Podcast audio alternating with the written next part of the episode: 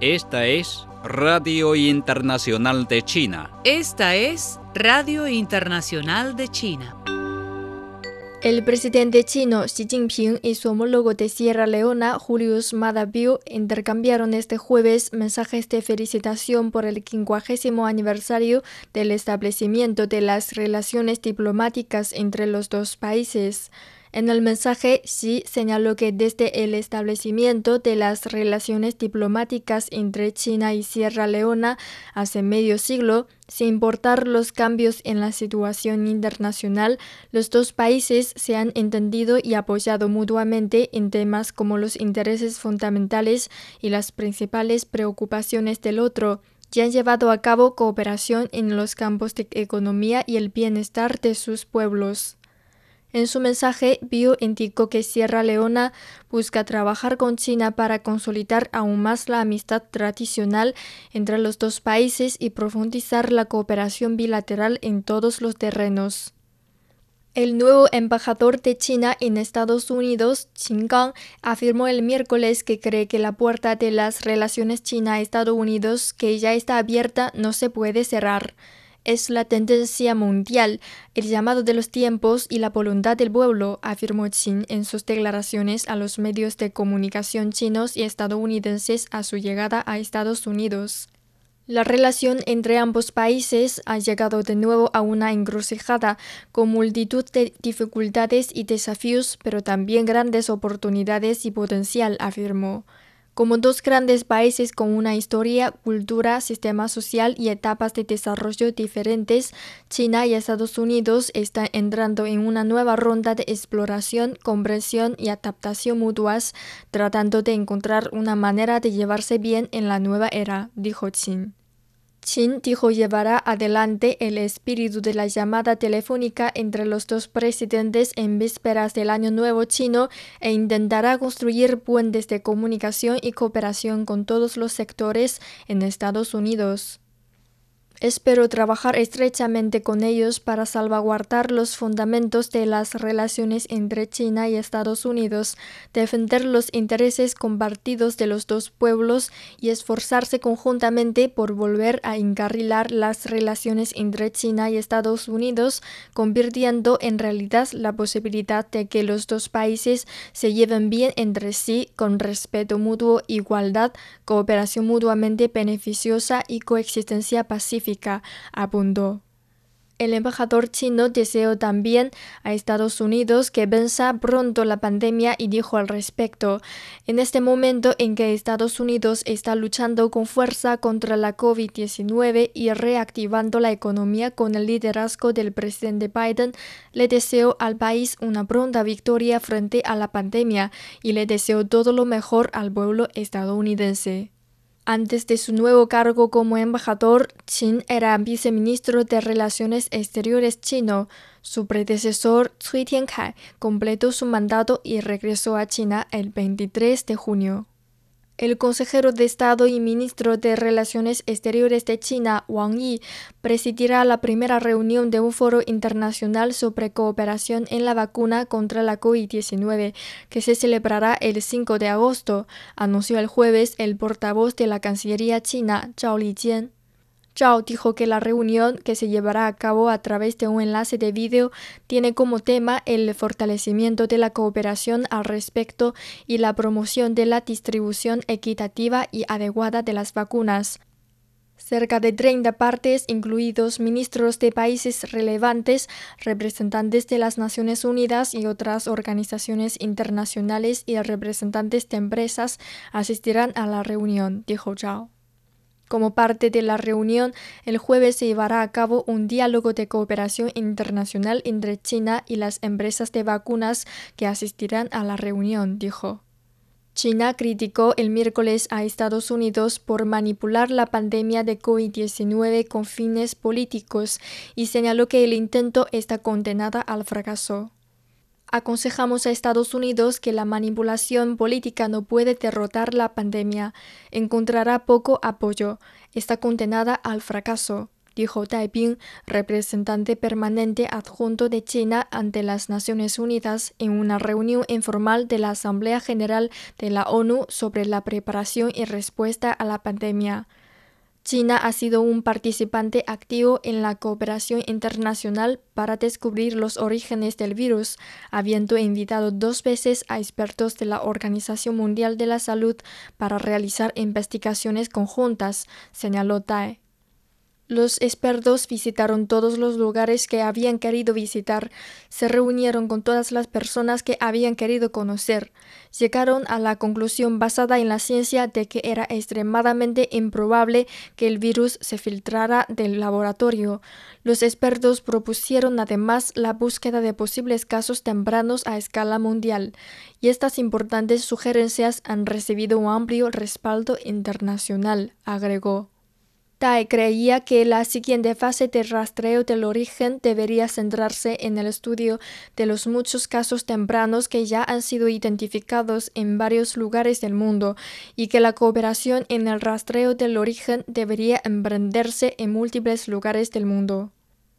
Estados Unidos está haciendo caso omiso de los hechos, está utilizando la manipulación política con el fin de desviar la atención hacia su respuesta fallida a la pandemia con el fin de difamar a otros países, dijo Tai, señalando que Estados Unidos está desinformando deliberadamente al mundo.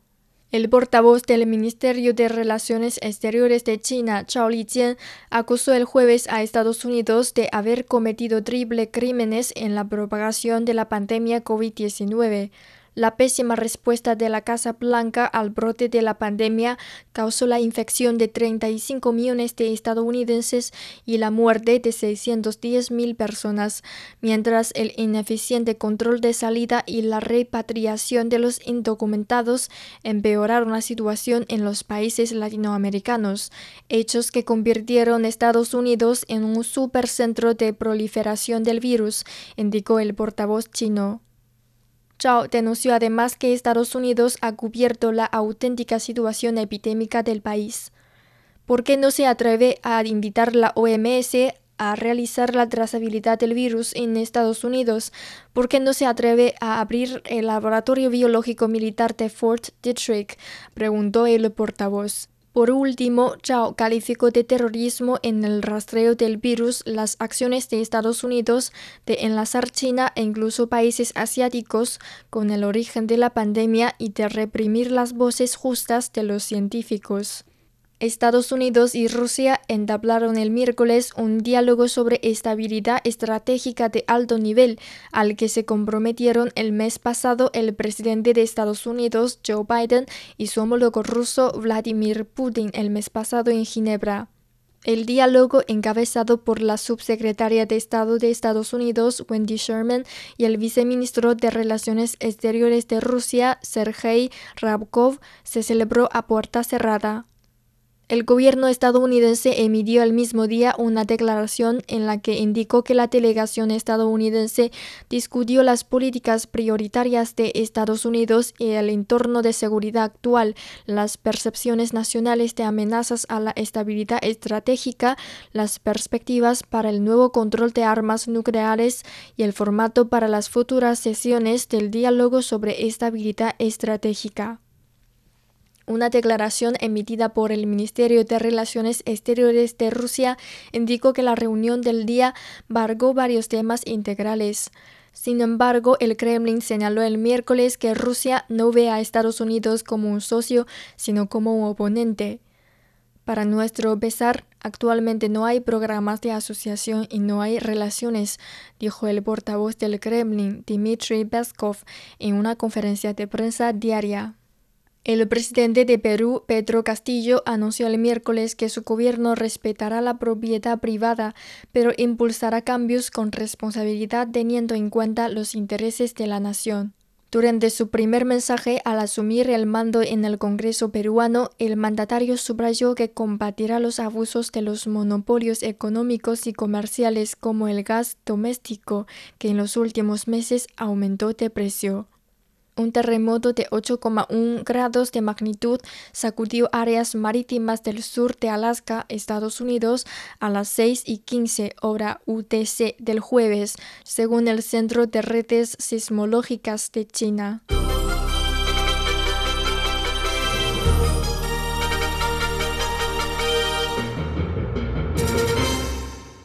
Los últimos dos días, un informe de una encuesta de un medio chino autorizado a cibernautas globales ha atraído la atención generalizada de la comunidad internacional. El informe publicado por el cerebro CGTN del grupo de medios muestra que entre los cibernautas globales que participan en la votación, hasta el 80% cree que la trazabilidad del nuevo coronavirus ha sido politizado y coinciden en que la trazabilidad del virus debe realizarse generalmente en varios lugares del mundo. Los resultados de esta encuesta muestran plenamente que el comportamiento repugnante de unos pocos países occidentales liderados por Estados Unidos para politizar la trazabilidad es impopular e incompatible con la tendencia de la época de respetar la ciencia y unirse contra la epidemia y es resistido por los cibernautas globales. A finales de marzo de este año, después de terminar la trazabilidad del virus global en la parte china, la OMS y el equipo de investigación conjunto chino emitieron formalmente un informe, señalando que es improbable que el nuevo coronavirus se filtre del laboratorio chino y propuso seguir buscando casos tempranos en una gama más amplia, etc. Las conclusiones y recomendaciones de este informe han señalado la dirección para la próxima etapa de trazabilidad global y deben ser respetadas y mantenidas. Sin embargo, algunos países como Estados Unidos ignoran por completo la naturaleza científica de este informe y politizan sin escrúpulos el trabajo de trazabilidad desde reprimir a varios científicos que defienden el espíritu científico hasta ordenar a la agencia de inteligencia que presente las llamadas conclusiones de trazabilidad en un plazo de 90 días y luego presionar a la OMS para que emita un plan de trazabilidad para la siguiente etapa que viola el espíritu de la ciencia y el principio de cooperación, algunas personas de los Estados Unidos han tratado de transferir la responsabilidad de su ineficacia y su intención de represión a China ha sido descubierta por completo. Esta manipulación política sucia y fea ha perturbado seriamente el orden global de trazabilidad de virus y ha socavado gravemente la cooperación global contra la epidemia, lo que ha despertado la indignación de todo el mundo. Hace unos días, cerca de 60 países escribieron al director general de la Organización Mundial de la Salud, enfatizando que el tema de la trazabilidad no se puede politizar. Las encuestas globales en línea del cerebro CGTN muestran este consenso global con mayor claridad. La encuesta comenzó en la madrugada del 24 de julio y se lleva a cabo en los idiomas oficiales de las Naciones Unidas, chino, inglés, ruso, francés, español y árabe, y se formulan tres preguntas. Entre ellos, en respuesta a la pregunta ¿crees que se ha politizado el tema de la trazabilidad de virus? Hasta las 22 horas del 25 de julio, en la plataforma de Facebook, una media del 83% de los idiomas inglés, español, francés, árabe y los usuarios de Internet rusos estuvieron de acuerdo. En la plataforma Twitter, el 90%, 88% y 83% de los internautas españoles, franceses y rusos están de acuerdo. En la plataforma china Weibo, hasta el 95% de los internautas están de acuerdo. Al mismo tiempo, en respuesta a la pregunta, apoya las investigaciones en múltiples países para la trazabilidad del nuevo coronavirus planteada por el cerebro CGTN entre los cibernautas en inglés, español, francés, árabe y ruso que participaron en la encuesta. Hasta 83% expresaron su apoyo en la plataforma de Twitter, 79% expresó su apoyo en la plataforma de Facebook. Esto representa el conocimiento de la racionalidad científica. algunas personas de los Estados Unidos y Occidente deben echar un buen vistazo al informe de la encuesta del cerebro CGTN, escuchar las voces racionales y las críticas de los cibernautas globales y dejar de inmediato de participar en la manipulación política de trazabilidad. Si no se frena en el precipicio e insisten en echar del lado opuesto de la ciencia, del lado opuesto de la opinión pública, seguramente se arruinarán.